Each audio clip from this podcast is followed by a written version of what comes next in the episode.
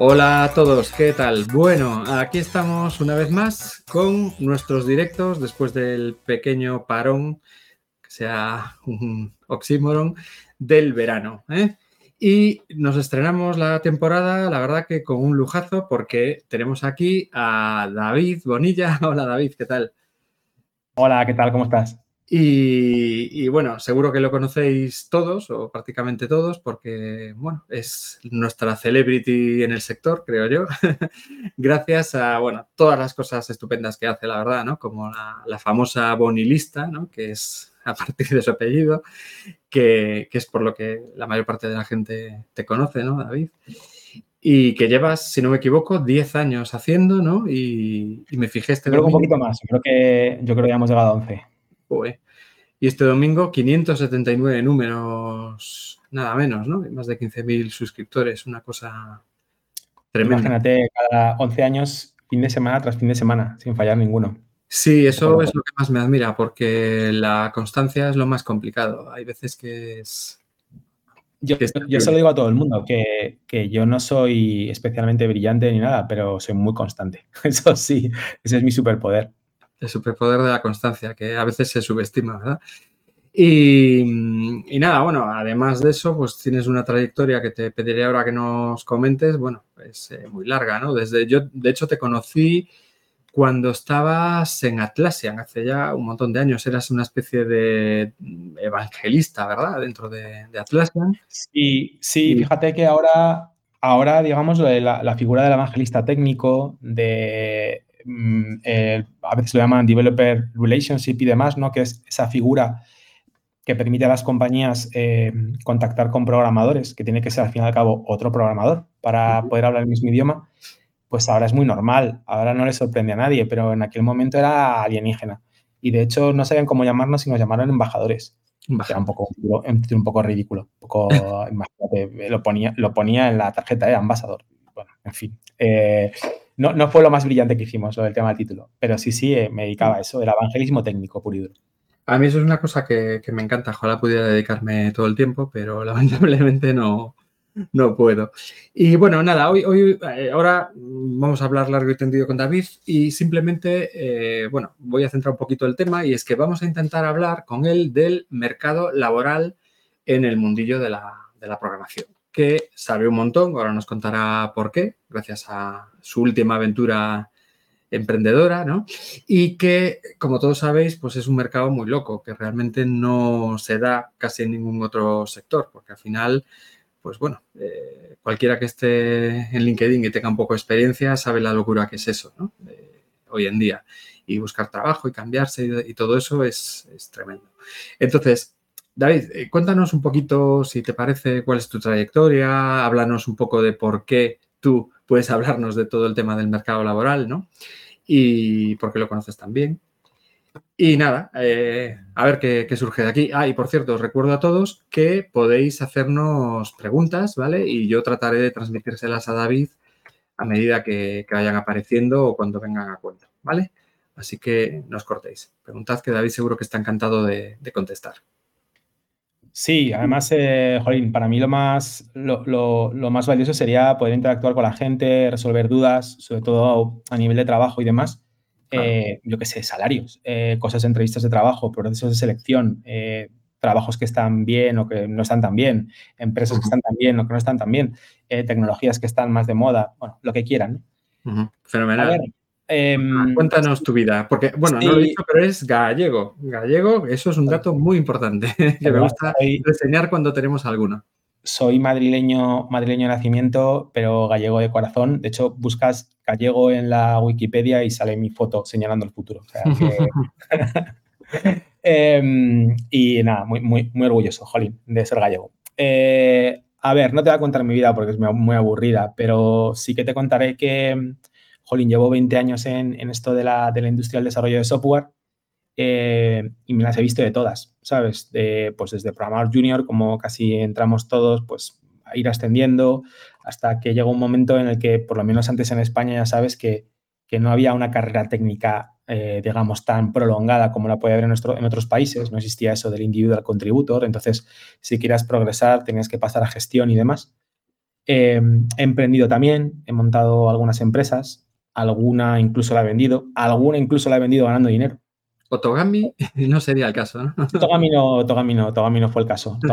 Otogami, solamente me dio mm, algún disgusto que otro, pero aprendí muchísimo, muchísimo, muchísimo. No, no me arrepiento de nada. Em, y, en un momento dado, bueno, y claro, yo he estado, digamos, en el mercado laboral desde todos los puntos de vista. Estaba como candidato, he estado como persona que contrataba gente, no estaba como recruiter, pero, pero lo que veía no me gustaba nada, ¿no? Em, y luego, por otro lado, tenía la bonilista, como tú dices, la newsletter.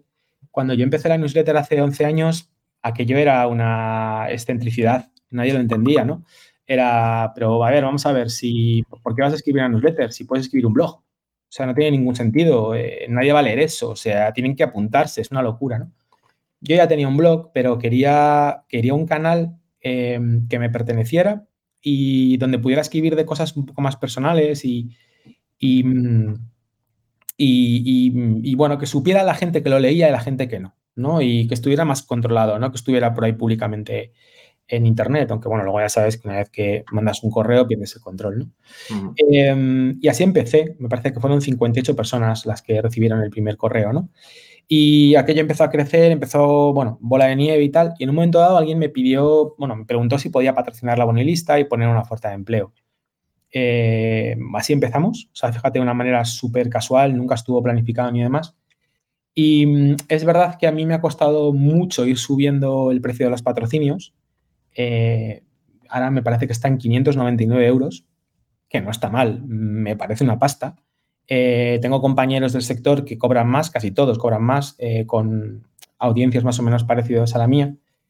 Pero para mí, yo no quiero subir más el precio porque, porque me agobio un poco, ¿no? Con el tema de que dé buen retorno de inversión a la gente que se gasta la pasta en, patrocinar la lista de correo, Y por eso, por A, por B o por C, por lo que sea, yo tengo una demanda brutal. O sea, para que te hagas una idea, si tú quieres patrocinar la bonilista hoy, la primera fecha disponible es enero de 2023. ¿Vale? El resto está ya acogido, reservado, pagado y demás. Nosotros la patrocinamos hace unos años, de hecho. sí, correcto. Mm. Correcto. Espero, espero que os diera algo de valor.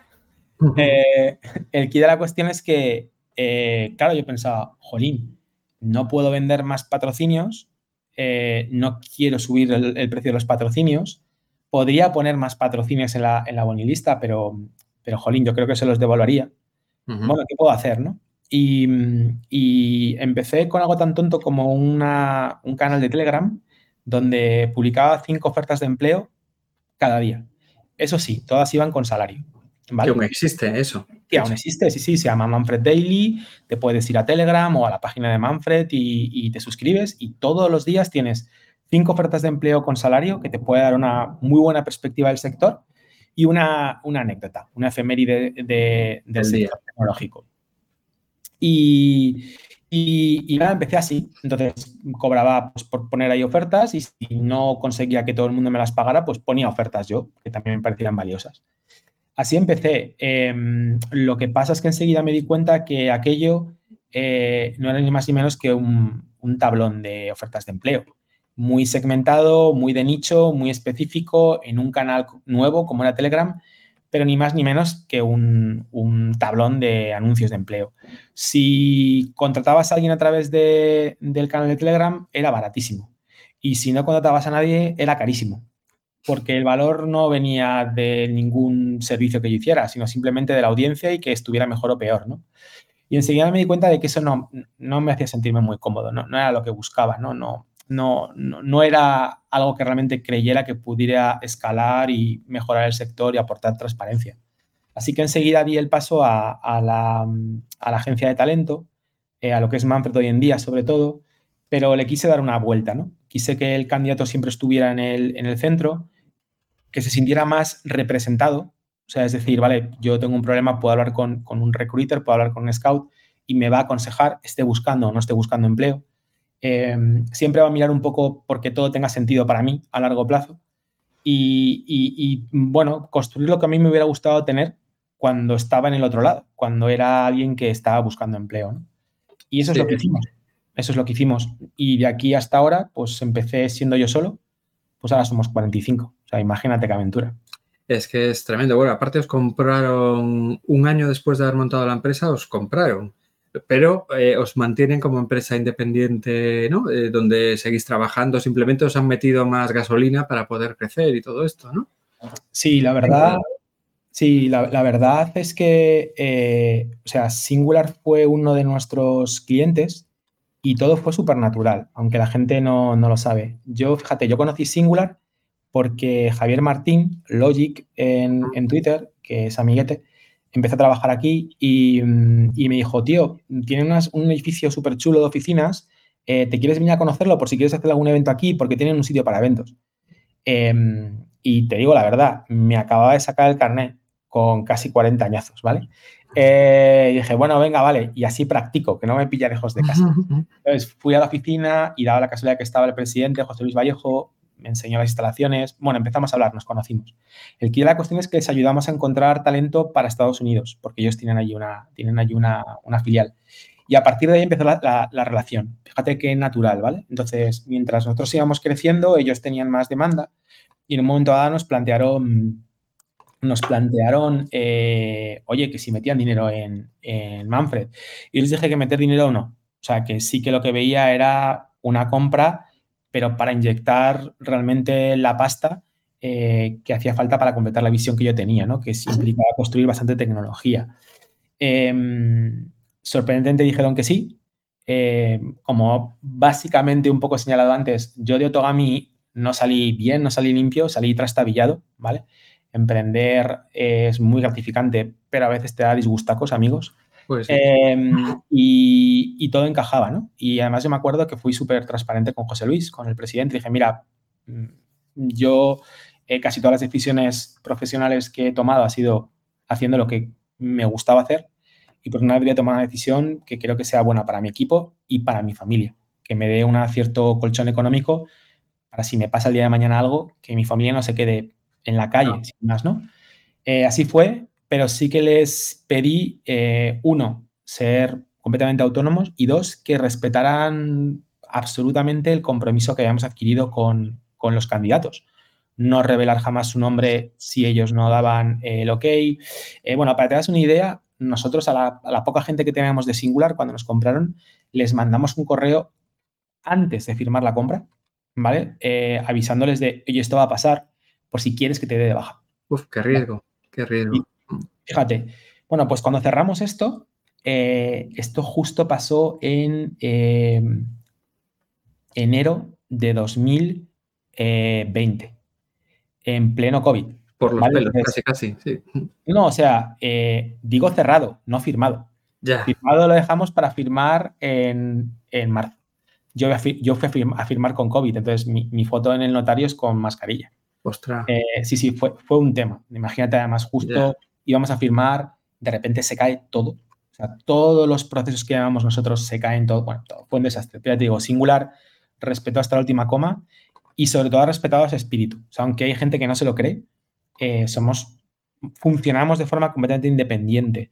Es verdad que son nuestros compañeros que intentamos, jolín, nuestra visión de cómo gestionar talento, transmitirla.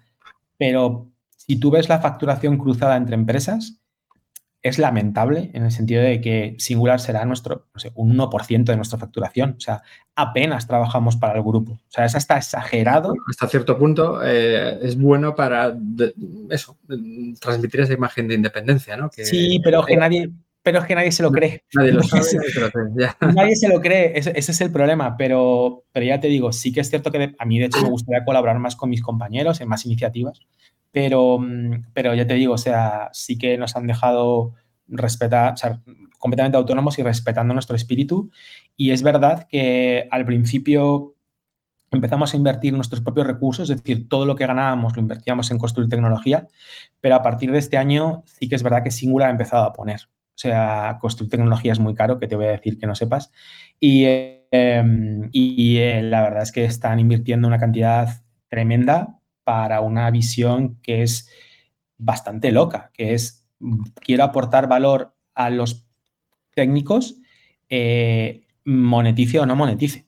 O sea, esa es la visión. La visión es. de hecho, bueno, te iba a preguntar porque, a ver, desde el punto de vista de. A ver, Manfred es una empresa muy innovadora para hacer cosas que hasta ahora no se habían hecho, eh, que yo sepa, en otras eh, consultoras, si me permites la palabra, que creo que no, no es la más adecuada, pero bueno, que, se dedican a temas de recursos humanos ¿no? en, nuestro sector, especializada además íntegramente en desarrollo. O sea, no, no, no, buscáis gente de otros perfiles, ¿o sí? Fundamentalmente es desarrolladores, ¿no? Y bueno, DevOps y estas Realmente cosas. buscamos, buscamos todo tipo de perfiles dentro del, del, sector digital, porque fíjate que dentro de Manfred, bueno, tenemos perfiles de todo tipo y condición, hay muchísimo programador haciendo, haciendo recruiting, pero queremos que podemos aportar valor, pues, por ejemplo, con un diseñador o con un jefe de proyecto o con un comercial. Donde no tocamos porque creemos que no aportamos nada es, yo qué sé, en el sector de la construcción o la hostelería o la medicina o la abogacía. Mira, no, yo no. De todas formas, hay, una serie de cosas que vosotros hacéis que eh, yo creo que han dado en el clavo y, a mí me parece, sinceramente, eh, no es por quitarle mérito ni muchísimo menos, sino que me parece increíble que nadie las haga, porque es que todo el mundo se queja de lo mismo. Es decir, aún no sé con quién lo hablaba hace muy poco, la semana pasada, que tío, me contactan por LinkedIn todas las semanas, no sé cuántas personas, a mí me da reparo no contestar porque, oye, me parece de lo mínimo por educación, le contesto a todo el mundo, oye, no, mira, no estoy interesado, estoy contento, y no tienen ni la deferencia de decirme, bueno, no pasa nada, seguimos en contacto, algo así, ¿no? Algo tan sumamente básico como eso, pero quien dice eso dice un montón de cosas más, eh, pues que vosotros sí hacéis, ¿no? Y que, y que es increíble, o sea, a mí me explota la cabeza que nadie haga eso, porque es tan evidente que, ¿sabes? O como lo que tenéis de sincronizar el perfil, que eso es impresionante. Me dan ganas de hacer un currículum yo, que no lo tengo, porque está muy... Pues espérate, espérate, espérate que aún no has visto nada. Em, no, a ver, respecto a lo que dices, eh, jolín, a mí ten en cuenta que yo muchas veces tengo que hacer pitch de Manfred. Y es, eh, imagínate para mí lo complicado que es, ¿sabes? Em, eh, decir, mira, me da mucha vergüenza contarte lo que hacemos y cómo lo hacemos, porque es puro sheito, eh, sentido común, eh, para los que no sean gallegos, ¿no? Entonces, no hay nada más que sentido común. Entonces, nosotros lo que sí partimos de la base es, eh, oye, en mi mundo, no sé en el tuyo, en mi mundo, si el mundo del recruiting es un marketplace, ¿no? Por un lado tienes ofertas de empleo y por otro lado tienes candidatos y candidatas. Em, en mi mundo, el recurso escaso son los candidatos y candidatas, no las ofertas de empleo. Entonces, para mí todo pivota alrededor de los candidatos, ¿no? Y en mi mundo, como hay miles de recruiters, si yo me porto mal con alguien, no me va a coger el, teléfono. Así que voy a intentar aportar valor a largo plazo, de tal manera que cuando por fin tenga algo que creo que sea bueno para esa persona, oye, me coja el teléfono. Fíjate que no hay nada más. No hay nada más que eso, nada más. El resto te puedo contar. Sí, nos hemos estado comiendo la cabeza de cómo te puedo aportar a ti si no estás buscando empleo de forma activa. Porque el 95% de la gente del sector no busca trabajo de forma activa. Entonces, todo lo que ves que vamos construyendo son cosas que si yo te digo, eh, oye, voy a hacer esto, ¿tú lo usarías? Tú me dirías, joder, pues si lo haces, sí. Ejemplo, oye, seguro que tienes tus datos en LinkedIn y es fantástico, es maravilloso pero LinkedIn no te deja sacarlos. Te deja exportar un PDF de mierda eh, mm, que además está muy mal estructurado, con lo cual no se puede consumir. Es muy complicado. Eh, ¿Te gustaría que pudieras escribir tus datos en un sitio y que te lo sincronizara yo en todos los lados y que además te lo dejara en tu repo para que te lo puedas descargar cuando quisieras y que además fuera un formato open source eh, y estándar para que tú el día de mañana pudieras procesarlo? Y tú me dices, pues si lo construyes y me estás diciendo que mm, directamente cojo mi perfil en LinkedIn, que me lo subo a tu sitio y que vas a sincronizarlo y que cada cambio que haga aquí también lo voy a hacer aquí y en tres sitios más, hostia, pues sí, pues eso estamos haciendo. O sea, fíjate qué cosa tan tonta como, a ver, ¿cómo te puedo aportar valor? Y si llevo aportándote valor tanto tiempo, pues llegará un momento en el que dirás, si este tipo me llama un día, al menos le cojo el teléfono, a ver qué quiere, ¿sabes? Lo malo es que eh, todos querrán que los llames tú. bueno, cuando digo yo, Mira, si te digo la verdad, eh, llevo bastante sin hacer proceso de selección como tal, porque no me da la vida. Em, o sea, me, arrogo a veces o me arrogan una, una, especie como de efecto halo que no es verdad. yo nada de lo que hago sería posible si no fuera por el equipo. ¿eh? O sea, y, de hecho, vamos, sigo donde estoy fundamentalmente por, por, el, por el equipo, por, intentar devolverles un poco de todo lo que me han dado. ¿no?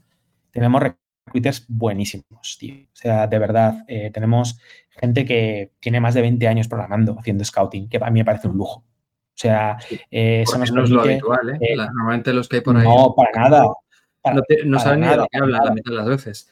Te dicen, no saben claro, pero... Angular que Angular JS, por decir algo. Y eso es un ejemplo básico, porque luego hay burradas verdaderas, ¿no? Eh, claro, 20 años de experiencia en React. claro, pero ¿sabes, qué pasa? Que, eh, el, por ejemplo, el, lo que es el modelo de negocio, lo que es el sector del recruiting, es terrible, es una picadora de carne. Escribí sobre ella en la bonalista hace poco.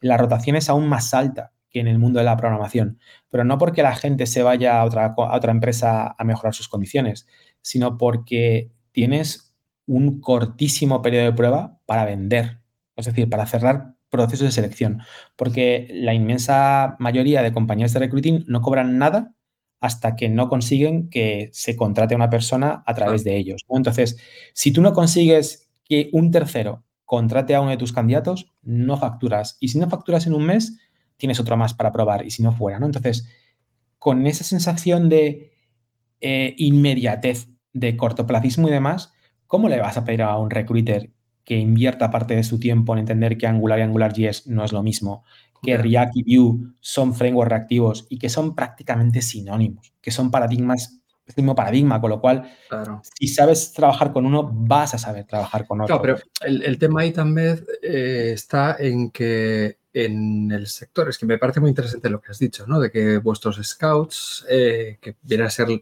vuestra palabra para reclutador, que algunos han sido programadores muchos años, ¿no? Y eso no es tan habitual en, otras empresas, porque la gente no se suele plantear contratar a un perfil de esos para hacer eso otro que no es un trabajo técnico. Y de hecho, muchos técnicos, mm, llegado a un punto en su vida que a lo mejor ya están aburridos de programar o tienen otras prioridades o lo que sea, tampoco se plantean que eso puede tener un valor para otras cosas que no sean justamente programar, ¿no? Y yo también te digo una cosa. Claro, también te digo una cosa. Eh, nos ha pasado. Cuando yo, sobre todo, he contratado a programadores para hacer scouting, eh, lo primero de lo que hablo con ellos es, tíos, no, creáis que es como una parada final, es estación término, ¿no? Eh, mm, a veces cuando programas piensas, jolín, si, si dejo de hacer cosas técnicas, si me voy a otro puesto, a lo mejor luego no puedo volver, si quiero volver. Y ahora es, mira, uno de los principales problemas que tienen las empresas es el tema del talento, conseguir candidatos.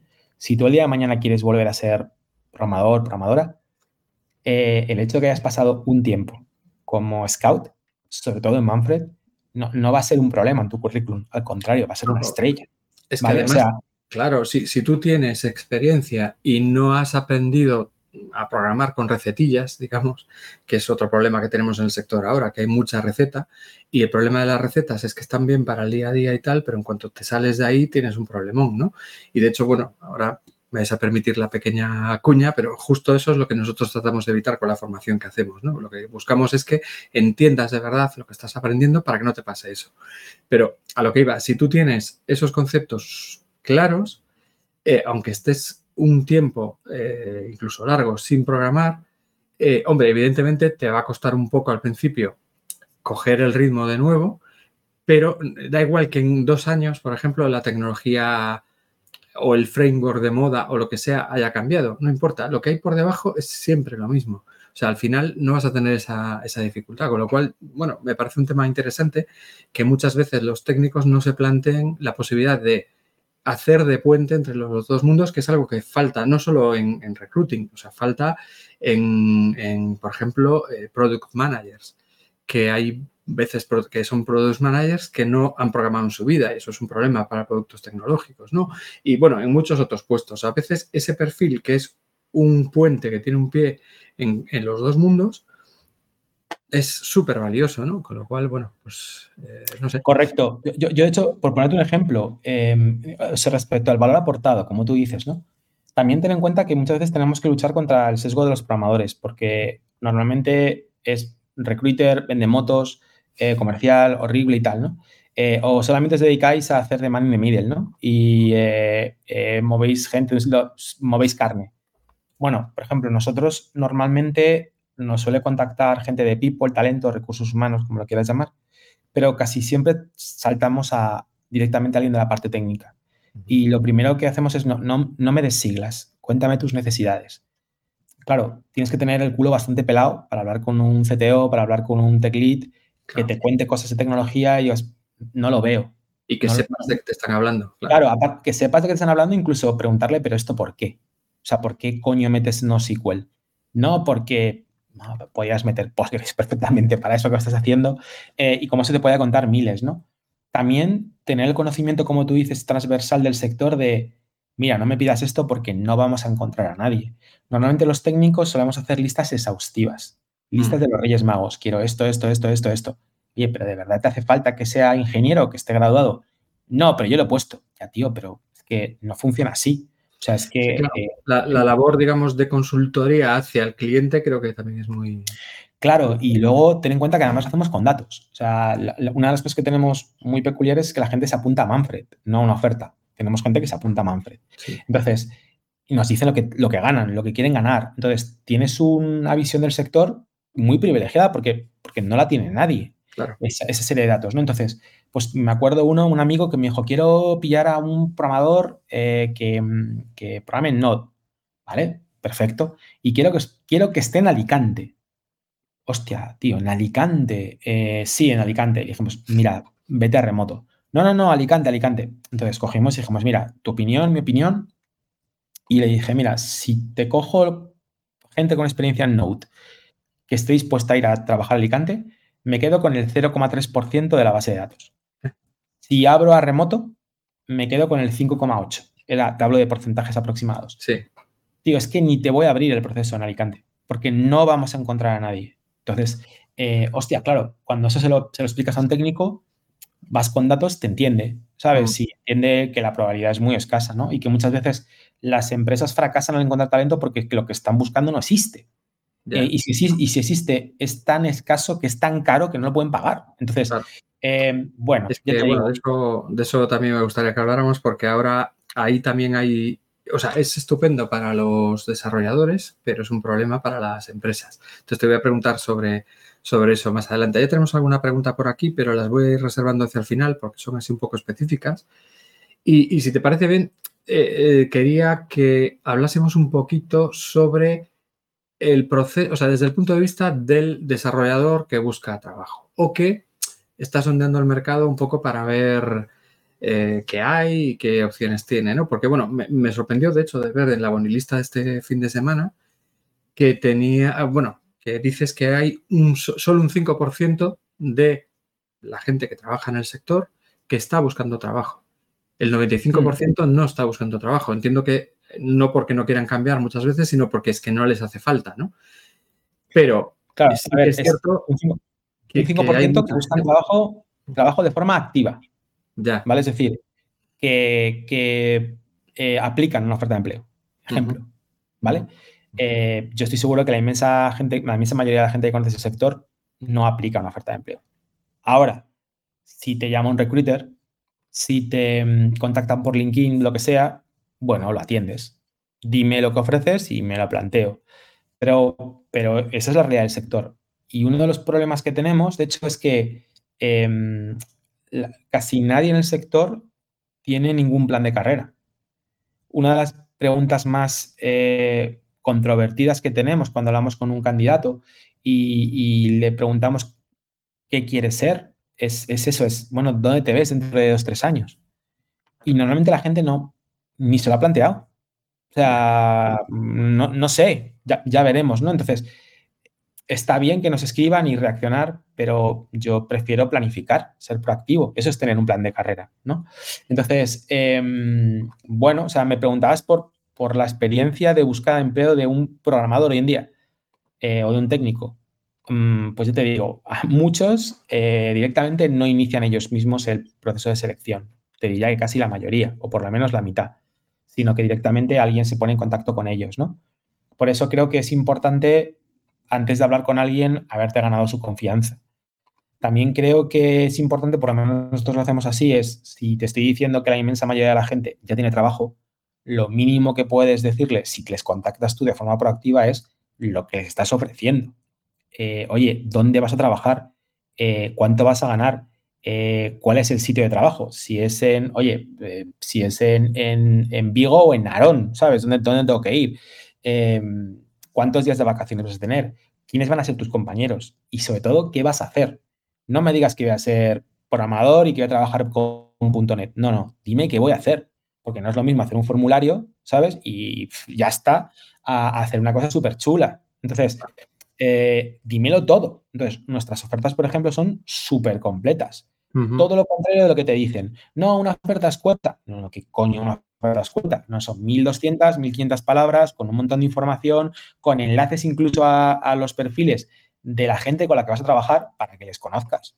Porque también te digo, o sea, lo primero que hace un senior o lo primero que te preguntas, pero ¿cuál va a ser mi equipo? ¿Con quién voy a trabajar yo? ¿Sabes? Entonces, mm, les tranquiliza ver qué perfiles están trabajando en la empresa, ¿no? Entonces, eh, esa es la experiencia, por lo menos, en la que nosotros creemos y por donde yo creo que va el mercado. En proporcionar a la gente. El, tema, eso está muy bien, perdona que te haya interrumpido. En el sentido de que, claro, vamos como muy sobrados, vamos a decirlo así claramente, ¿no? En el sector. Pero, eh, bueno, hay unos extremos y de hecho tenemos una pregunta sobre eso y a mí es un tema que particularmente me, interesa porque nosotros al hacer formación eh, hay alguna gente que un porcentaje relativamente pequeño del total que tenemos que está en esa situación que es gente con poca experiencia, juniors, gente muy junior, ¿no? Gente que, mira, de hecho tengo aquí una pregunta, la voy a poner en, pantalla de, de Guillermo desde Bogotá, que dice, ¿qué recomendación nos puede dar para prepararnos y buscar trabajo teniendo presente que, y nos da sus condiciones particulares, pero bueno, podemos hablar en general, ¿no? Tengo 45 años, desempleado hace 3, novato en programación, pero con ganas de aprender y de hacer, ¿no? Y, claro, esto es algo bastante habitual, es decir, em, hay mucha gente que dice, hombre, esto de la programación está bien, pero hasta ahora me he dedicado a otra cosa, o no, o soy muy joven, lo que sea, me he hecho el típico bootcamp, o mejor, se han hecho un curso nuestro, que suelen estar bastante mejor, y, pero vale, me falta la experiencia. Entonces yo mando currículums y también lo que me pasa es que hay muchísimas empresas que lo que quieren es solo gente con experiencia. ¿Por qué? Pues porque o no quieren arriesgarse o eh, lo necesitan para allá. Es decir, no se hace mucha previsión tampoco en muchas empresas en el sentido de contratar gente no para ahora, sino para dentro de un año. Y, entonces, claro, en ese caso, esa gente, que probablemente muchos de esos son los que están en el 5%, eh, que además, pues eso, lo tienen difícil, ¿no? Entonces, Guillermo, en primer lugar, te voy a decir que yo hace mm, tres semanas saqué un vídeo en el canal exclusivamente hablando de este tema, con consejos y un, pequeño plan, ¿vale? De cómo creo yo, en mi opinión y experiencia, qué deberías hacer. Pero, dado que tenemos a David, creo que su punto de vista va a ser mucho más completo que el mío. ¿Qué opinas al respecto? Vale, pues a ver, va a haber cosas que, que, os van a gustar y cosas que no. A ver, lo primero que tenemos que tener muy claro y sacar eh, encima de la mesa es que se habla mucho sobre la discriminación por género en el sector, ¿no? O mejor dicho, incluso la infrarrepresentación del género femenino en el sector. Seguro, está pasando, seguro, esta estadística pura. Em, pero tampoco hablamos, o apenas se habla del, edadismo, ¿vale? De la discriminación por edad que existe en el sector y que al contrario eh, que el machismo, que afortunadamente yo creo que ahora mismo el espíritu del tiempo es que es inaceptable, nadie, nadie aceptaría eh, una conducta machista, el edadismo todavía se permite, sea, se transige, no, no pasa nada, ¿no? A, nadie le matan, ¿no? Por decir, no, es que, hombre, yo a una persona de 45 años sin experiencia no la cogería, ¿vale? Esto está pasando. Entonces, lo primero que tenemos que saber es que esto está pasando. Y si vamos a un bootcamp, tenemos que saber que, bueno, si vas a Campus MVP, no tanto, pero normalmente de un bootcamp no sales siendo programador, sales sabiendo por dónde sopla el aire, mm. sales dando tus primeros pinitos por lo menos si eres avispado o avispada, sabiendo lo que hay que preguntar. Pero normalmente no sabes la magia que hay detrás, ¿no? Eh, vale, sí, me has enseñado a hacer frontend y a hacer aplicaciones con React. Ya, ya, pero no tienes ni idea de peticiones HTTP, ni de protocolo REST, ni de qué. sí, de los conceptos que hablábamos antes. Conceptos básicos, básicos para entender qué estás haciendo y que te permita luego crecer y decir, bueno, ahora estoy con React, pero mañana estoy con Vue y pasado estoy con otra cosa, ¿vale? Porque entiendo lo que estoy haciendo, ¿no? Entonces, em, claro, tú sales con 45 años y una empresa te tiene que coger y acabar de formar. Y las empresas son muy miedosas. Las empresas, desgraciadamente, están más preocupadas de tener falsos positivos. He cogido a alguien que no vale, que falsos negativos. He dejado escapar a alguien que, jolín, que sí que acaba valiendo, ¿no? Entonces, lo que tienes que hacer como candidato es intentar minorar ese riesgo.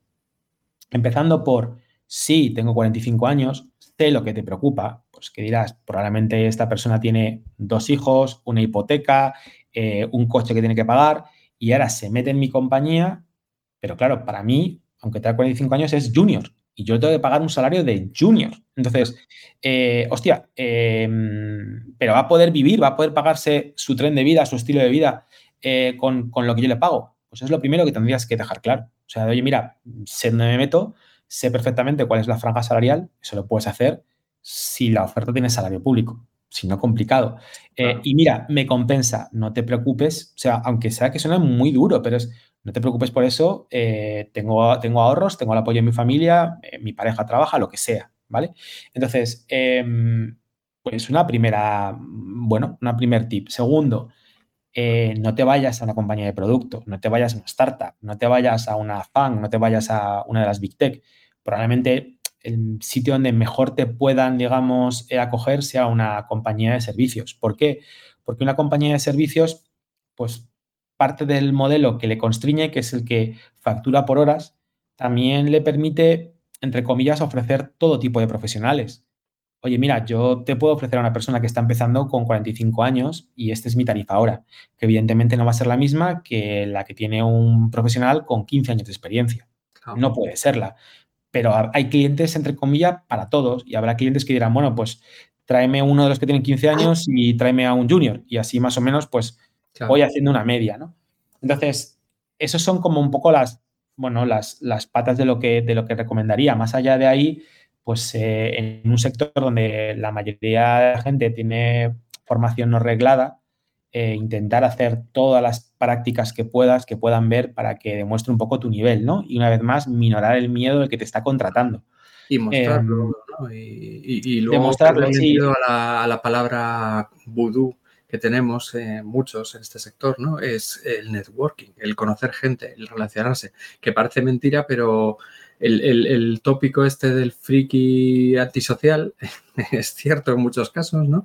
Y, parece que es tabú hablar de, esto, pero es importantísimo. Completamente, completamente, completamente. Y de hecho se, desestima y se ve como algo eh, tremebundo.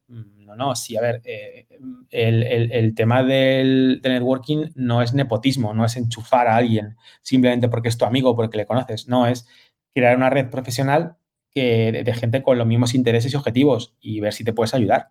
Entonces, igual que a nadie le, le parecería raro que te apuntaras a un club de escalada y que la gente del club de escalada, por el simple hecho de ver que te interesa lo mismo que a ellos, te preste material que ellos ya no usan, te enseñe según qué trucos, te permita acompañarles a según qué em, eh, viajes y demás. Y a nadie le extrañaría, joder, ¿por qué nos extraña que cuando entramos en nuestra profesión haya gente que simplemente te quiera ayudar pro bono. Eh, para mí networking no es que te enchufen, para mí pro eh, networking lo que te permite es, por ejemplo, decirle, oye, mira, hay una, hay una posición abierta en mi, en mi empresa y a lo mejor te puede encajar, ¿vale? Una de las cosas que tiene que tener muy claro los profesionales es que mm, un amplísimo porcentaje de mm, puestos de trabajo jamás se publican se manejan, eh, se dice la expresión bajo el mostrador, eh, con referencias, eh, gente que conoce a gente y es de lo que mejor funciona. Entonces, esa red de contactos te va a ayudar, ¿vale? A entrar en, esos trabajos que muchas veces no se publicitan. O también una, un mínimo apoyo más. Oye, mira, sí, conozco a Manolo, es verdad, tiene 45 años y todavía no ha tenido su primer trabajo dentro del mundo de la programación o de administración de sistemas o de diseño, de lo que sea, que nos estamos centrando mucho en programación.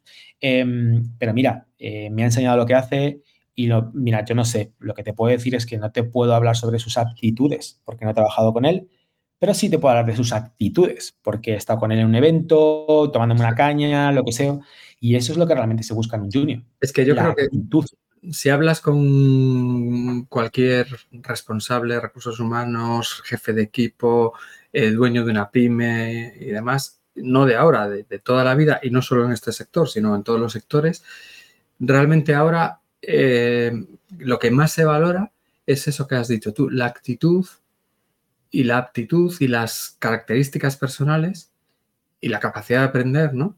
Que muchas veces el conocimiento concreto, ¿no? De hecho, nos pregunta también Daniel, eh, dice, las ofertas tech suelen decir que entre 25 y 35 años como requisito, es decir, te están... No, eso, no, lo puede poner, es ilegal. Bueno, eh, eh, este chico está en Ecuador y que allí lo dicen. Y claro, en cualquier caso, aunque no lo digan, luego en la práctica pues lo hace, ¿no? Es como lo de no poner la foto para que no haya cierto sesgo en los currículos. Bueno, pues al final da igual. La gente no se juzga el libro por las tapas, pero la gente lo hace, ¿no? Entonces, pregunta, ¿cómo romper ese paradigma de la edad? ¿no? O sea, porque vuelvo a lo de antes.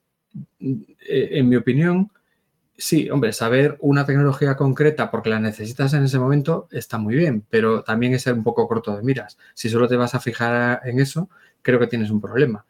Sin embargo, la mayor parte de la gente que, busca, bueno, desarrolladores o lo que sea, busca esa gente con esas aptitudes, ¿no? Y esas actitudes.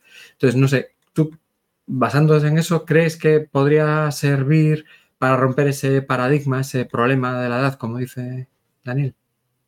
¿O cómo lo enfocarías tú? ¿Sabes? Bueno, tú estás en, fuera de ese rango de edad igual que yo, ¿no?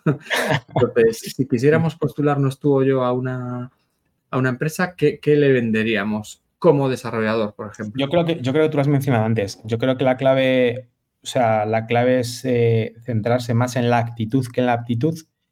A lo mejor quizás explicar por qué ese cambio a los 45 años, ¿no?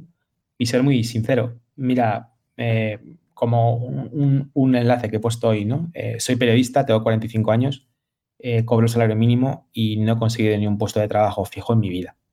¿Vale? Y dentro de esto, pues he buscado opciones y a partir de ahí dices, con toda transparencia. Y mira, he probado el tema de la programación y he descubierto algo que me gusta, que puede ser también mi vocación, una vocación tardía, ¿no? Entonces, mira, pues yo te puedo aportar que sí, es verdad que ahora soy junior, pero claro, vengo con la cabeza mueblada de una persona de, de 45 años, tengo una experiencia laboral que también te da un bagaje respecto a cómo relacionarte con otros compañeros, ¿vale? Y contarlo tal que así, o sea, ser muy transparente. Por eso, por ejemplo, eh, aunque la gente no lo entienda, los recruiters sí que aportan ese valor, que es explicarle a la empresa, porque a veces el candidato no tiene ni siquiera la oportunidad de hacer esto que te estoy diciendo. Claro. te estoy diciendo, descartan directamente. Claro, esto que te estoy diciendo es muy, es muy obvio, es muy obvio. Eh, pero si eres un recruiter que directamente tienes el, línea directa, ¿vale? Con el responsable técnico, oye, mira, me pasa esto, tío. ¿Vale? Eh, mm, y, nada, eh, eso es un poco lo que, esa, centrarme en la actitud y luego, mm, que es un poco lo que tú has, recomendado, y yo el único punto es recordar siempre que al fin y al cabo en el, en el otro lado hay alguien que tiene miedo de cagarla, ¿vale? Es alguien que está contratado y tiene miedo de cagarla, entonces intentar mirar el riesgo lo máximo posible. Te voy a contar una, una historia de una persona senior, pero que entraba en un sitio donde no tenía todas las cualidades eh, no voy a decir quién es, pero es, conocida. Eh, y, básicamente me dijo, mira, es que voy a entrar bajándome el salario, ¿vale? Y que si en seis meses no he aprendido lo que me falta, me pueden echar. Y si en seis meses ya estoy, espero que me suban el salario. Y salió bien. ¿Vale? Pues es una apuesta económica, es una inversión en tu carrera a largo plazo. Y quiero pivotar o quiero hacer tal. Eh, bueno, pues mm, se puede hacer así. ¿Sabes? y, no pasa nada. Entonces, ese es el único tip que te puedo dar, ¿no? Que, yo no, puedo decirte cómo funcionan las cosas en, Ecuador, ¿vale? O sea, sería para mí, vamos, ser muy presuntuoso, optar por hecho de que todo el mundo es igual, ¿no? Pero en, el mundo que más conozco, sí que te digo que, que, me centraría en ser transparente, contar lo que te ha llevado ahí Em, intentar también ponerte en el otro lado, ¿no? Bueno, mira, mira, es que mm, mm, tenía un trabajo de mierda y me he puesto a estudiar programación como me podía haber puesto a estudiar, yo qué sé, eh, soldadura, ¿sabes? Sí, pero a veces la vocación, si, has descubierto una vocación, yo creo que cuenta mucho. Y, luego hay otra cuestión que yo creo que es muy interesante con, cuando ya tienes cierta edad y es que a esas edades ya sabes lo que es estar en una empresa. Y esto parece una obviedad y una chorrada, pero yo recuerdo cuando empecé a trabajar, el primer trabajo que tuve y tal, lo que más aprendí yo de programación no aprendí prácticamente nada. Pero eh, de lo que sí aprender, aprendí perdón, es de estar en una empresa. Y con eso quiero decir un montón de cosas, desde cómo relacionarte con los demás, que parece una obviedad también, pero no lo es, y hay muchas cosas que hay que saber, hasta eh, saber también eh, enfocarte en las necesidades de la empresa y no en algún código y ya está, ¿no? Por ejemplo, o sea, hay hay un valor ahí también en esa experiencia que no es relacionada directamente con la programación, pero sí con el hecho de haber estado en empresas, de haber conocido un poco, en fin, eh, todas las casuísticas que se dan dentro de las empresas que yo creo que tienen un, valor, ¿no? Y que hay que ponerlo en valor. yo, yo desde luego lo pongo en valor, pero ya te digo, hay gente que, mm, que jolín, que no, mm, no, o sea, por mucho que le expliques, por mucho que le digas y tal, mira, que yo no voy a contratar a alguien con 40 años, con 45 años, eh, que no sepa. Bueno, eh, podemos rasgarnos las vestiduras, podemos mm, pegarnos contra un muro de cemento, o lo que podemos intentar, pues, es eh, trabajar para, bueno, pues, la gente que es absolutamente reaccionaria, que está perdida, pues, vale, pues, de acuerdo, pues tú sabrás y tendrás tus problemas a la hora de gestionar talento y probablemente no solamente el tema de la edad será un problema, probablemente si eres así de Em, no sé, cómo decirte, reaccionario y de radical, de no y no, no, no, probablemente tendrás muchos más problemas, ¿vale? Y centrarte en que hay gente que sí que te va a valorar esa, actitud y, bueno, pues ser positivo y, por lo menos plantearte que es una profesión donde esta, esta entrada tardía es, es, factible, ¿no? En otras sería, mm. bueno, ya ciencia ficción, ¿no? sí, bueno, pues yo supongo que esto es un poco como todo, incluido lo del teletrabajo, que era como un estigma o algo que no se veía bien en muchísimas empresas y vino la COVID y lo aceleró y lo cambió ¿no? para siempre, pero ahora estamos en un mundo en el que plantearse que vas a entrar en una empresa con 22 años y jubilarte con 70, y digo 70 porque va a ser cuando nos jubilemos, eh, es una quimera. Es decir, hoy en día vas a tener que cambiar de empresa, por supuesto, pero de incluso de profesión o de skills o de, el tipo de trabajo que haces varias veces a lo largo de tu carrera profesional, con lo cual yo creo que las empresas también acabarán interiorizando eso y viendo que no hay, no pasa nada porque una persona haya trabajado de algo que no tiene que ver con la programación y luego se quiera meter en la programación más, más adelante.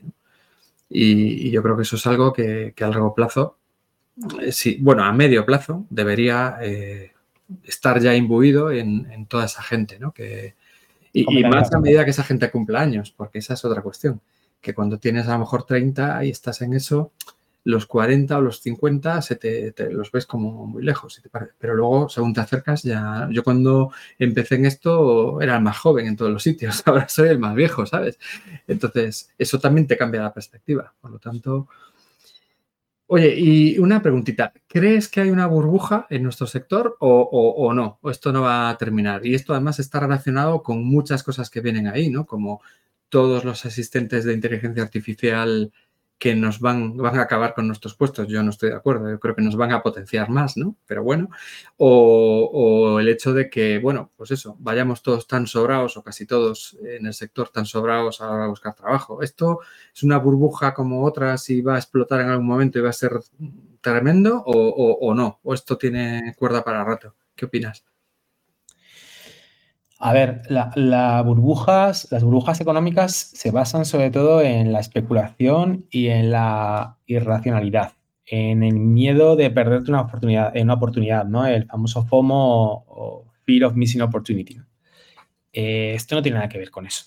Esto tiene que ver con la ley de la oferta y la demanda. Entonces, la gente todavía no entiende que tu salario no depende del valor que aportes.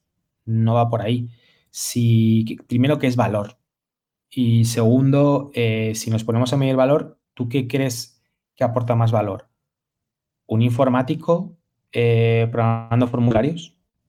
¿O un profesor o profesora de guardería que cuida a 15 niños y es responsable de que no les pase nada de su vida y de educarles? Personalmente creo que aporta mucho más un profesor. Lo que pasa es que para bien o para mal hay mucha mayor oferta, perdón, mucha mayor, sí, oferta de profesores que, de informáticos. No hay mucho más de desarrolladores, de administradores de sistemas, de técnicos, como quieras decirlo. Entonces, eh, cuando no hay y compites por más gente, por el mismo recurso, ¿vale? Recurso humano, decían antes, eh, por el mismo humano con recursos que no recurso humano, eh, pues tienes que pagar más para poder ponerte por delante del otro que paga igual que tú, ¿no? Entonces, esto es lo que está pasando en el sector, el software se ha comido el mundo que el software ha llegado a puntos donde jamás hubiéramos imaginado que iba a estar, hace 20 años. Eh, tú y yo nos podemos hablar de que nuestra lavadora iba a tener software, que nuestra nevera iba a tener software. Eh, bueno, y nos hubieran tachado de locos, ¿vale? La tostadora, cualquier cosa, ¿no? Que un coche iba a tener más líneas de código dentro del coche que Facebook, que Google eh, y que Amazon juntos, ¿no? Y nos hubieran dicho que estábamos completamente locos, ¿no? Pero esto es lo que está pasando. Y al mismo tiempo que está pasando esto, en los países más industrializados hay una crisis demográfica. Yo nací en el 77 y a partir de mi año en España cada vez nació menos gente. Mm. Así que a nadie le debería sorprender que año tras año cada vez haya menos gente en la universidad. Porque cada vez somos menos. Sin embargo... ah, sí, perdón. no, que eso que sin embargo todavía la gente dice, no lo entiendo cómo puede ser una profesión que no tiene paro y cada vez haya menos gente en la universidad coño, porque cada vez hay menos gente. Entonces, mm, necesitamos cada vez más gente, pero somos cada vez menos. Y dos, em, no se produce, no se fabrica, no se forma a un técnico a la velocidad que requiere el mercado. Yo no te digo que necesitemos los cuatro años de un grado, ni que estemos en las dos meses que he llegado a ver en un bootcamp, ¿vale? Yo soy producto de un bootcamp. Yo soy producto de un, no era bootcamp en aquel momento, era soy producto de un máster, perdona. Pero claro, mi máster eran, eran... hay nivel, hay nivel. Bueno, hay nivel. No, se llamaba así. No, mi máster mi máster eran 1500 horas. ¿Vale? O sea, son 150 créditos universitarios. Entonces, eh, joder, yo salí de allí sabiendo programar y también siendo un auténtico pardillo. ¿Vale? Pero 1500 mm, horas necesitas para formar a alguien por ahí más o menos. Entonces, el, mercado es tan voraz que no damos abasto. Entonces, eso es lo que está pasando. Mm, y luego, pues ha formado la, tormenta perfecta. Viene el COVID. Hosti, pues otros sectores arrasados, en el nuestro, digitalización a tope. Más gente. Viene el COVID, aumenta el trabajo remoto. Hostia, pues ya llega un punto en el que la gente dice, bueno, trabajo en remoto para una compañía que está en Coruña, para una compañía que está en Madrid o para una compañía que está en Londres me da un poco igual, ya he demostrado que puedo hacerlo, ¿no? Vale, entonces, como nuestro mercado laboral no es el que tenga salarios más altos, pues es bien de que también ha habido gente que, ha salido fuera. Es que, claro, eso te, iba a decir que al final también hay menos gente y por lo tanto menos de todo, incluidos pues, programadores y demás, ¿no? Técnicos en general, pero al mismo tiempo ahora, y yo creo que eso para España concretamente es un problema, eh, desde la COVID se ha acelerado también el hecho de que la competencia es global. Y estoy hablando de la competencia de empresas por captar candidatos.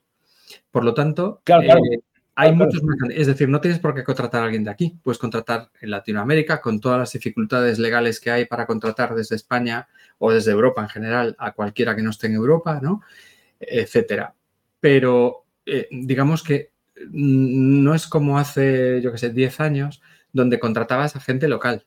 Ahora, entonces, e, esa falta de programador, o sea, yo te preguntaba lo de la burbuja porque yo he oído de gente que le hace una entrevista a su empresa. Eso es el mundo al revés y no se había visto nunca más que en nuestro sector, eh, a lo mejor algún otro, pero ingenieros aeroespaciales, no lo sé, pero en nuestro sector, ¿no? Y eso es una anomalía. Yo no digo que esté bien ni mal, digo que es una anomalía, ¿no?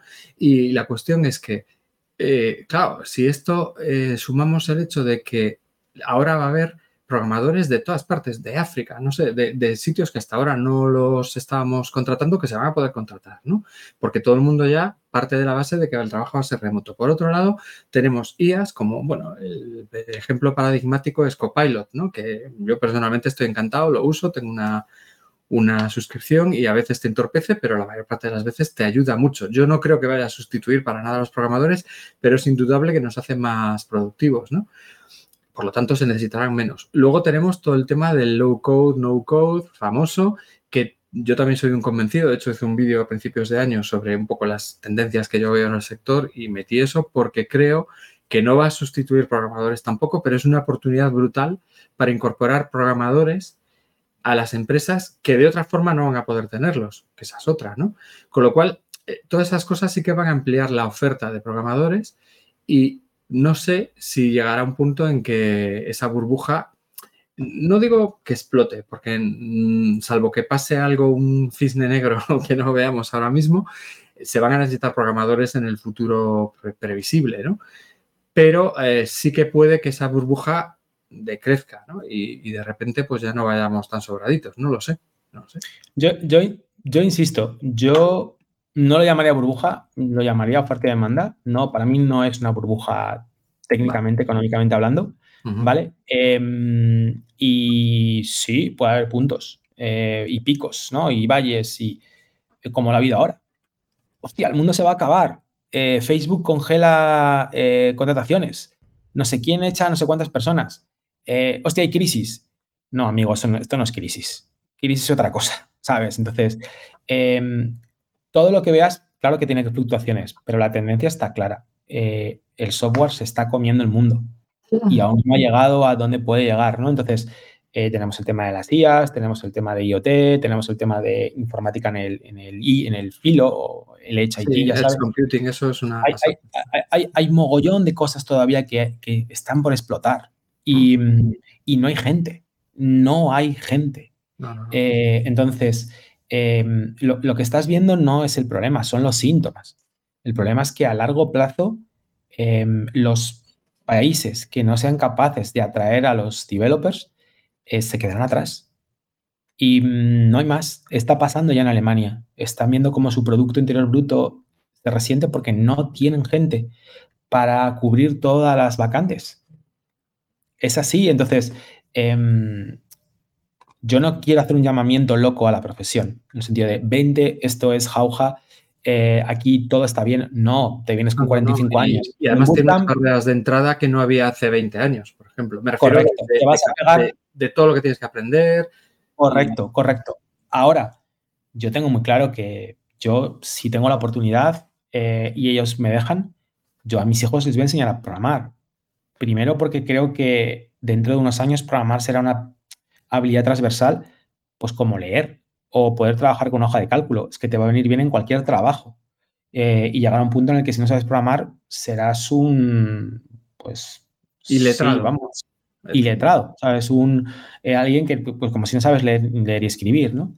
Eh, y, y, luego, por otro lado, porque tengo clarísimo que les va a dar una ventaja competitiva a la hora de encontrar un trabajo, cualquier tipo de trabajo, me da igual, que, no van a tener en, o sea, con otra. Entonces, vamos, yo además es que el aprender a programar, si aprendes adecuadamente y tal, te, te estructura el coco de una determinada manera. Es decir, te ayuda a abordar las cosas con una cierta lógica, una cierta metodología, ¿no? Que es aplicable a muchas cosas que no son programar. En cierto modo es la mentalidad ingenieril clásica, ¿no? Pero... Correcto. Entonces, a, tu pregunta de, ¿ves que esto tiene...? Bueno, yo no lo veo. O sea, no sé si lo llegaré a conocer, pero yo creo que esta tendencia a mm, cada vez más demanda y una oferta que no llega, que no llega, que no llega, eh, pues va a seguir más. Y es que ya no podemos bajar más la barrera de entrada. Es que pues más allá de un bootcamp de meses, ¿qué quieres? Es que ya lo que nos queda es, bueno, pues lo que está empezando a pasar.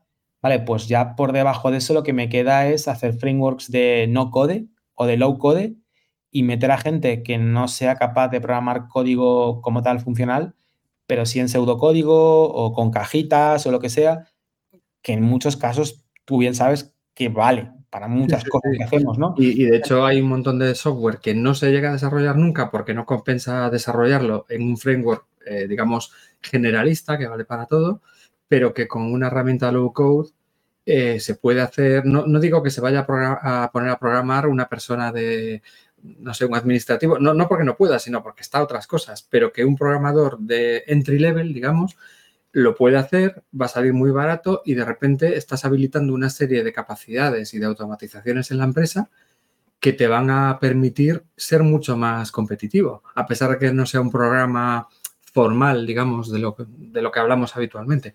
Yo creo que tiene un potencial brutal. De hecho, lo metí también en las tendencias esas que comentaba, que comentaba antes, ¿no? Y, que no deberíamos denostarlo como programadores, que eso nos pasa, eh, pasa muchas veces, ¿no? Dicen, nada, eso no es programar, no va conmigo bueno, no todo el mundo se va a dedicar a eso, pero... Claro, mira, yo cuando me preguntan, lo hago siempre este, este símil, ¿no? Esta metáfora, no sé si es muy acertada o no, pero em, hace 100 años, hace 150 años, solo había trajes a medida. Y la gente puede tener un traje, como mucho dos, la gente normal, ¿vale? No te hablo de los ricos. Valía un huevo hacerte un traje, ¿vale?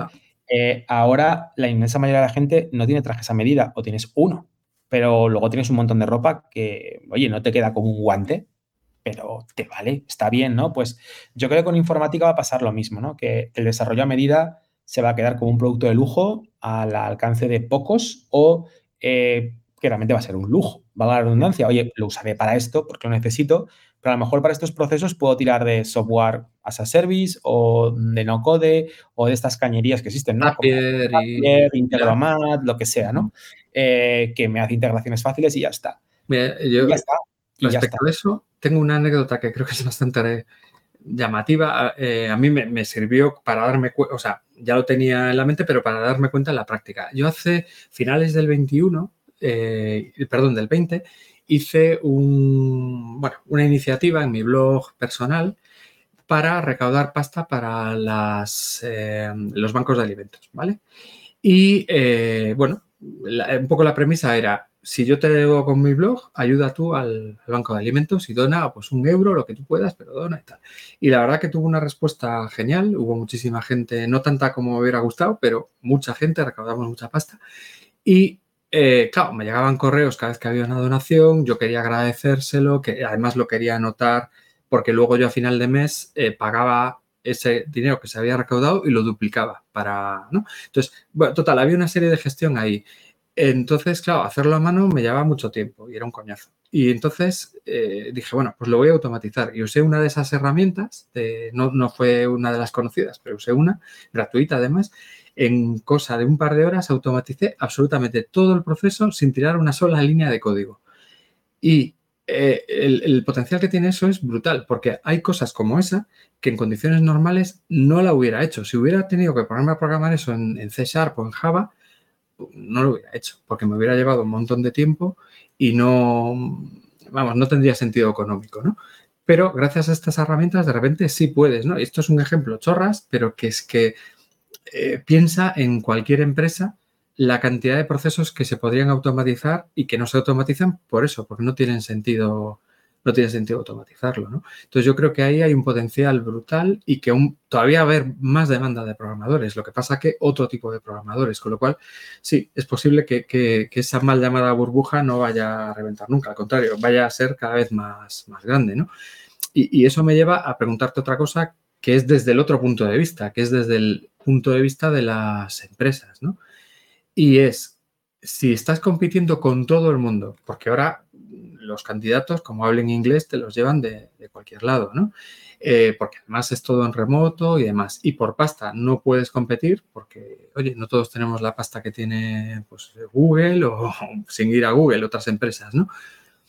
¿Cómo demonios compites? Y, y es más, ¿cómo compites siendo una pyme o una micropyme y encima estando en, eh, pues, en, un sitio marginal como puede ser Galicia, que estamos nosotros y tal. Es que es muy complicado. Es encontrar gente es difícil para todo el mundo, pero en esos casos, ¿qué propuesta de valor? De hecho, nos lo están preguntando también por aquí por el, por el chat, ¿vale? Eh, Eugenio, pero ya es algo que yo tenía pensado preguntarte, me, me parece crucial.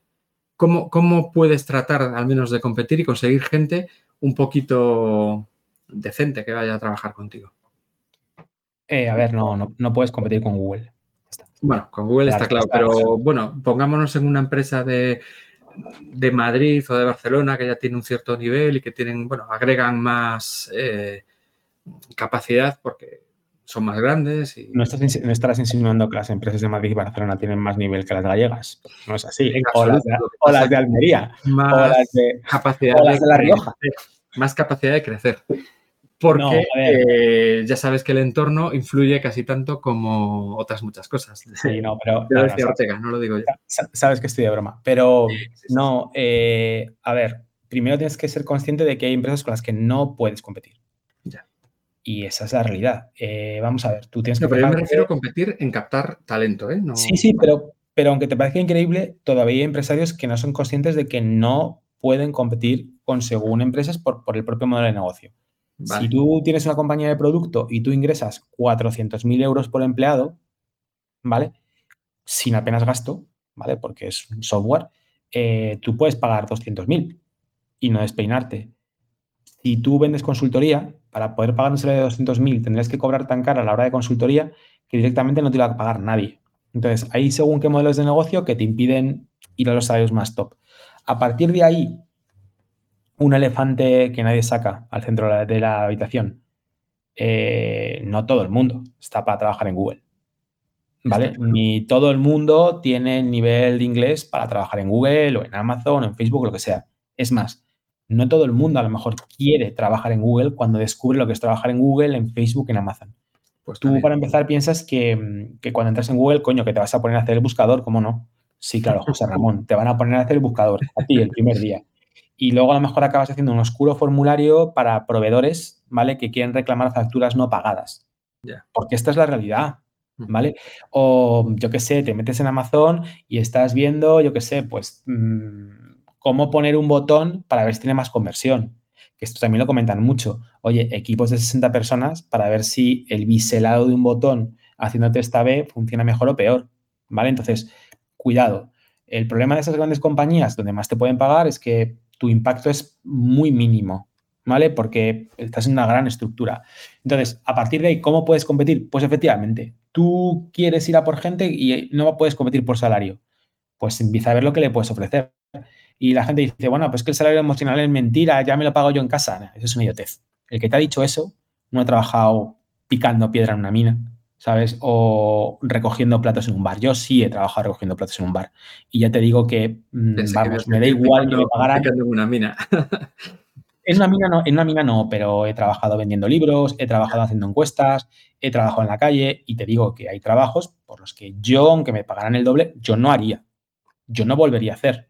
¿vale? Entonces, eh, claro que hay salario emocional y luego dentro del salario emocional, que puede ser muy claro, pues hay cosas como, oye, a mí si me pagas un pastizal, pero mi salario, mi, horario es súper rígido, te voy a decir que no, porque si no puedo recoger a mis hijos al colegio y se ponen malos, o eh, me tengo que quedar con ellos en casa, o lo que sea, no me vale, me da igual, ¿vale? En un sector donde ya hemos dicho que la gente puede elegir dónde trabajar, no es lentejas, lo tomas o lo dejas. Es, bueno, pues si puedo elegir, em, voy a elegir a lo mejor el sitio que más se adecua con mi estilo de vida, que no es donde más gane, sino donde más se adecue con mi estilo de vida. Otra cosa que es muy importante y que la gente no, no suele tomar en cuenta es el tema del propósito. Oye, pero tu empresa, ¿qué va a hacer? No es lo mismo eh, trabajar para la República Rebelde que trabajar para, para, el emperador eh, haciendo el software de la estrella de la muerte. No es lo mismo trabajar en una empresa que hace minas antipersona que en una empresa que hace maquinaria para limpiar el mar. Bueno, pues mira a lo mejor que tengas un propósito que pueda llegar a estar alineado con los intereses a largo plazo de mucha gente. No es lo mismo, oye, es verdad, me paga muy poco, pero mira, de todos los beneficios que hay de la empresa, la empresa reparte el 30% o me da parte de las acciones, con lo cual me siento parte de esa empresa. También entramos con algo que va en contra del espíritu del tiempo. Eh, que te crees que la empresa es tuya, que eres el empresario, ¿vale? Y, hay un tremendo miedo a decir, oye, yo no tengo por qué tener esa actitud cínica con un empleador, ¿vale? No soy su esclavo, eh, ni él es mi dueño, pero nuestra relación, precisamente de igual a igual, puede ser cordial y puede ser leal, ¿no? Entonces, em, jolín, pues si tienes a alguien que comparte eh, parte de los beneficios mientras asume todo el riesgo, ¿vale? Pues también puede llegar a fidelizar a un empleado, ¿no? Entonces, como ves, sí que hay una panoplia de cosas que las empresas pueden hacer. Eh, lo que no va a tener sentido son las cosas cosméticas. Poner un futbolín o, eh, yo qué sé, tirarte tiros con pistolas eso es una gilipollez, ¿vale? Sobre todo porque si quieres atraer al talento senior, pues sinceramente, no me pongas un futbolín, porque si quiero jugar al futbolín, me voy a jugar al bar de la esquina. Yo lo que quiero es irme a casa con mis hijos lo antes posible, ¿no? Claro, terminar y, ser productivo las horas que estás trabajando y... Mira, tenemos un cliente en Manfred muy, muy chulo que en Valencia no, no es de los que más pague, pero ofrece jornada de cuatro días. Bueno, es una opción. ¿vale? O sea, tú, eh, no sé si además trabajan nueve horas al día, o sea, no, son, no, son 32 horas a la semana, eh, me parece que son 36, pero el viernes no vas. Por defecto la empresa está cerrada. Oye, pues hay mucha gente que dirá, oye, para mi estilo de vida me viene mejor. Bueno, pues ahí te doy un ejemplo. Mm, yo ahí también, eh, por ejemplo, bueno, una opinión que tengo, que no sé si estará errada, pero me parece que es bastante razonable, es tratar también de aprovechar precisamente el talento que están haciendo, ¿no? O sea, apostar por gente que está empezando y que a lo mejor todavía no tiene la experiencia que tiene que tener, pero tiene esa actitud, esa actitud que hablábamos al principio. Y entonces, bueno, pues darles la oportunidad, si me lo permites, cogerlos bajo tu gala, aunque suene muy paternalista, pero bueno, ya entiendes lo que quiero decir, ¿no? y, permitirles que vayan creciendo en la empresa, ¿no? Ahí también me he encontrado de todo, porque también hay algunos que dicen, no, es que si hago eso, los traigo y los formo, eh, se me van a ir. Ya, pero si se te van no es porque los formes, se van porque, bueno, a lo mejor no están bien donde están, ¿no?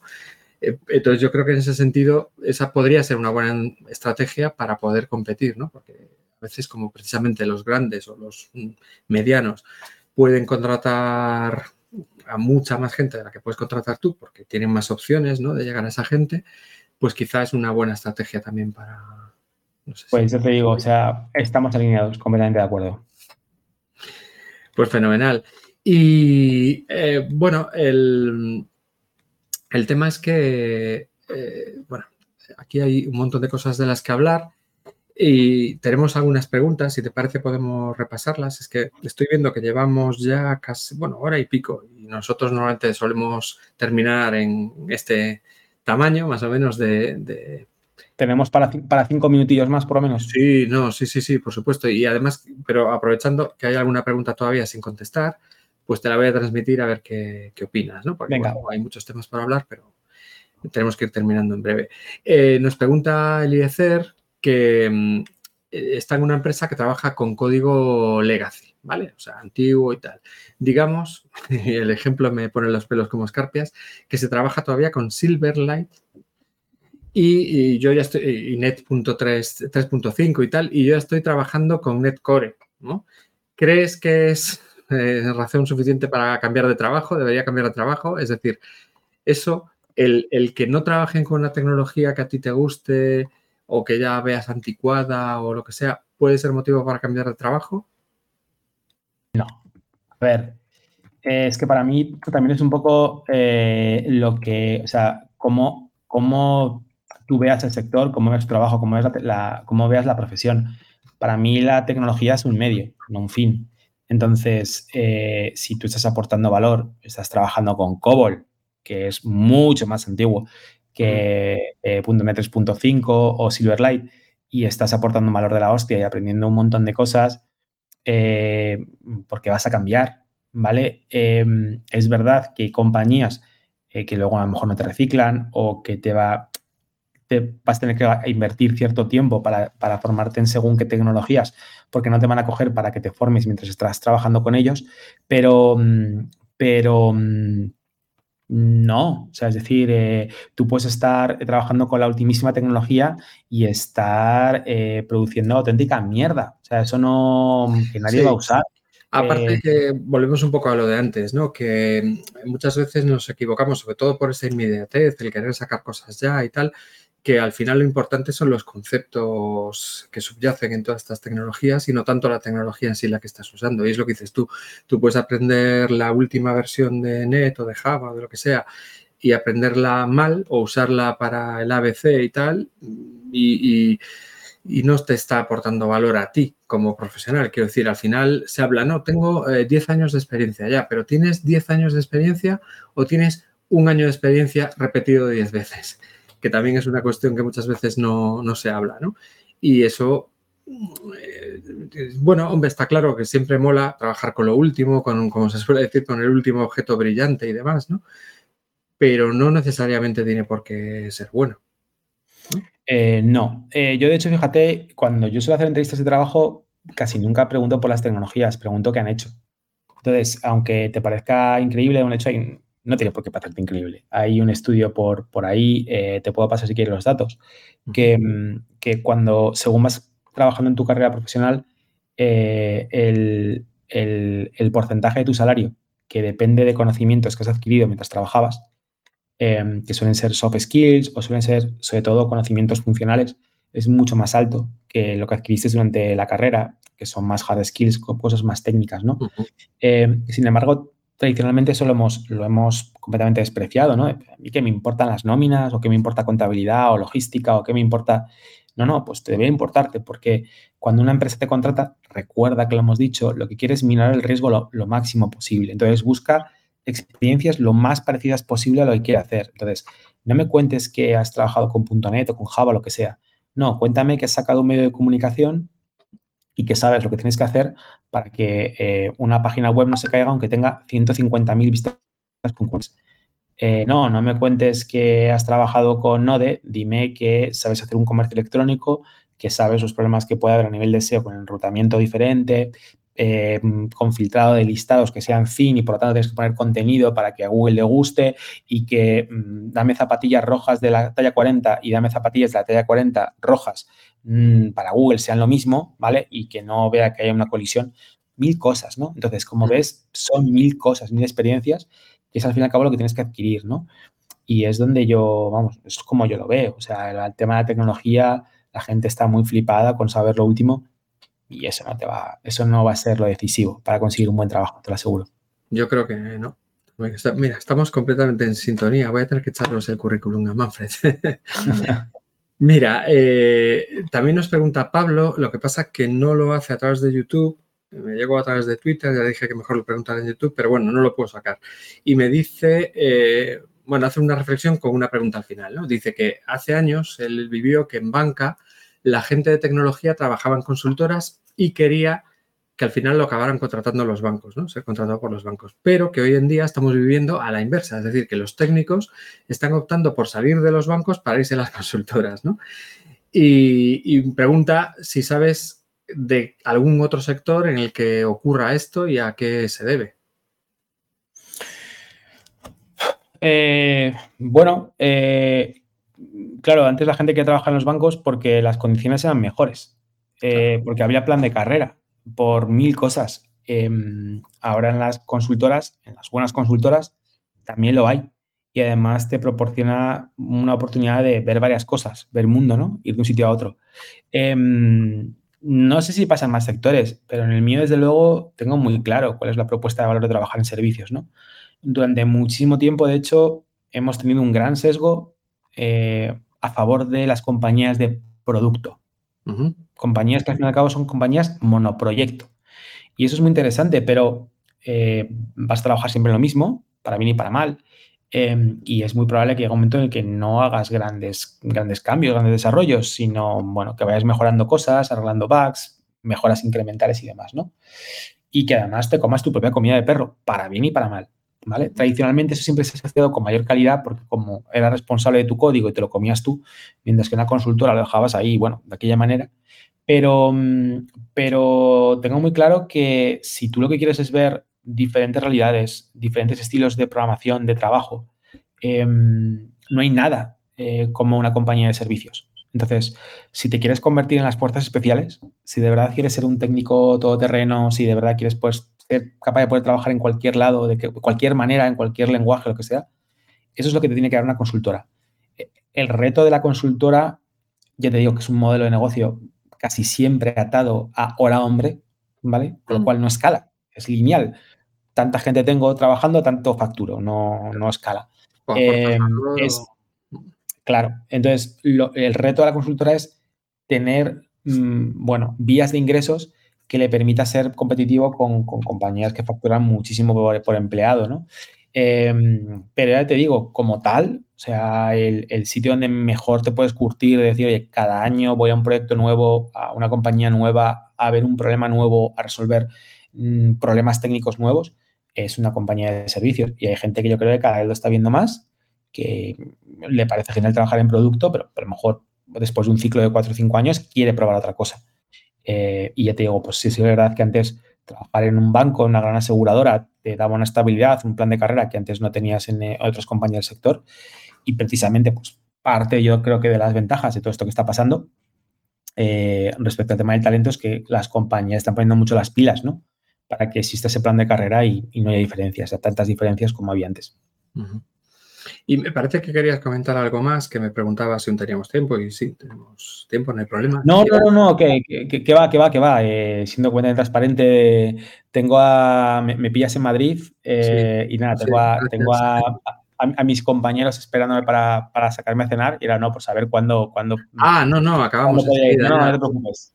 Simplemente era que, bueno, eh, como el tema este realmente da muchísimo de sí y es tan interesante y los dos somos eh, grandes habladores, pues al final eso. Nada, pues lo vamos a ir dejando si te parece. Solo os quiero recordar eh, unas cositas. en primer lugar, bueno, eh, pondremos en la descripción unos enlaces de todas estas cosas que hemos ido comentando. tanto lo de, bueno, Manfred, por supuesto, como el vídeo ese que hablaba antes de cómo encontrar trabajo aunque no tengas experiencia, etcétera, etcétera. ¿Qué más cosas? Eh, os recuerdo que en octubre del 20 al 22, si no me equivoco, está la Tarugo Conf que organiza David y Manfred, que es el, el evento del sector. Si no lo conocéis, echadle un vistazo. Vamos a dejar un enlace también porque suele ser, vamos, del trending topic ese de esos días, ¿no? Y luego se suele hablar bastante, es muy interesante. Echadle un vistazo. Y por fin, eh, bueno, recuerdo, como siempre, que esto lo podéis, aparte de verlo en directo, lo, estará la grabación y también lo convertimos en podcast, o sea que lo, podéis seguir a través de, del podcast también. Y que sepáis que hoy hemos lanzado la cuarta convocatoria, la cuarta eh, sesión eh, de nuestro máster online de Machine Learning y Ciencia de Datos, ¿vale? Y arranca en octubre. Ahí plazas limitadas y tiempo limitado para, apuntarse. Y en nueve meses, con tu trabajo, por supuesto, porque ya sabéis que damos caña, podéis estar, eh, pues mira, en otro de las grandes tendencias que hay ahora mismo en el sector, bien preparados para, trabajar en eso. Y yo creo que es un, un, tema muy interesante, independientemente de lo que hagas, pero me parece incluso especialmente interesante, volviendo al tema que hablábamos antes, para gente que a lo mejor quiere meterse de repente en el sector y viene de, no de, la programación tradicional, sino que tiene que aprender y, bueno, pues lo que es eh, Machine Learning es algo que se presta bastante a eso, porque, eh, bueno, la forma de programar es completamente distinta a la tradicional, es más un top-down, ¿no? Eh, de ir aplicando cosas y demás. Y ahora mismo hay mucha demanda y más que va a haber, ¿no? Entonces, bueno, simplemente recordaros eso. Y nada, David, eh, te agradezco enormemente. antes, de que me despidas, yo está echando un vistazo al máster, tiene muy buena pinta. Eh, me parece que está muy económico, o sea, 2.500 pavos, dos buenos, dos, además lo paga tu empresa, está bonificado por Fundae, o sea, con lo cual le va a salir muy económico formarte, ¿vale? Y además te va a fidelizar. Y está viendo el temario, tiene muy buena pinta. Eh, bueno, o sea, a ver, son ocho, son nueve meses, nueve meses trabajando. Eh, me parece un tiempo suficiente para asumir todas esas, todas esas, esos conocimientos. Y, nos llevó dos años prepararlo, que lo sepáis. Me lo creo, me lo creo. A ver, eh, generar este tipo de contenido y actualizarlo todos los años mm. es la hostia. Así que nada, simplemente pues te lo, que, te lo agradezco. Que tú lo dices y parece que, que, estás vendiendo. Yo no me llevo absolutamente nada de comisión, que lo sepáis pero tiene, tiene muy buena pinta. Te lo agradezco un montón. Y además eh, te agradezco muchísimo que, hayas prestado tu tiempo, que sé que es escaso, y más ahora que la tarugo en breve. Y bueno, ha sido muy interesante. Yo creo que daría para mucho más porque esto... Y es una pena que hoy, no sé por qué motivo, ha habido relativamente poca gente y por lo tanto pocas preguntas. Pero bueno, hasta mejor porque así terminamos y te puedes ir.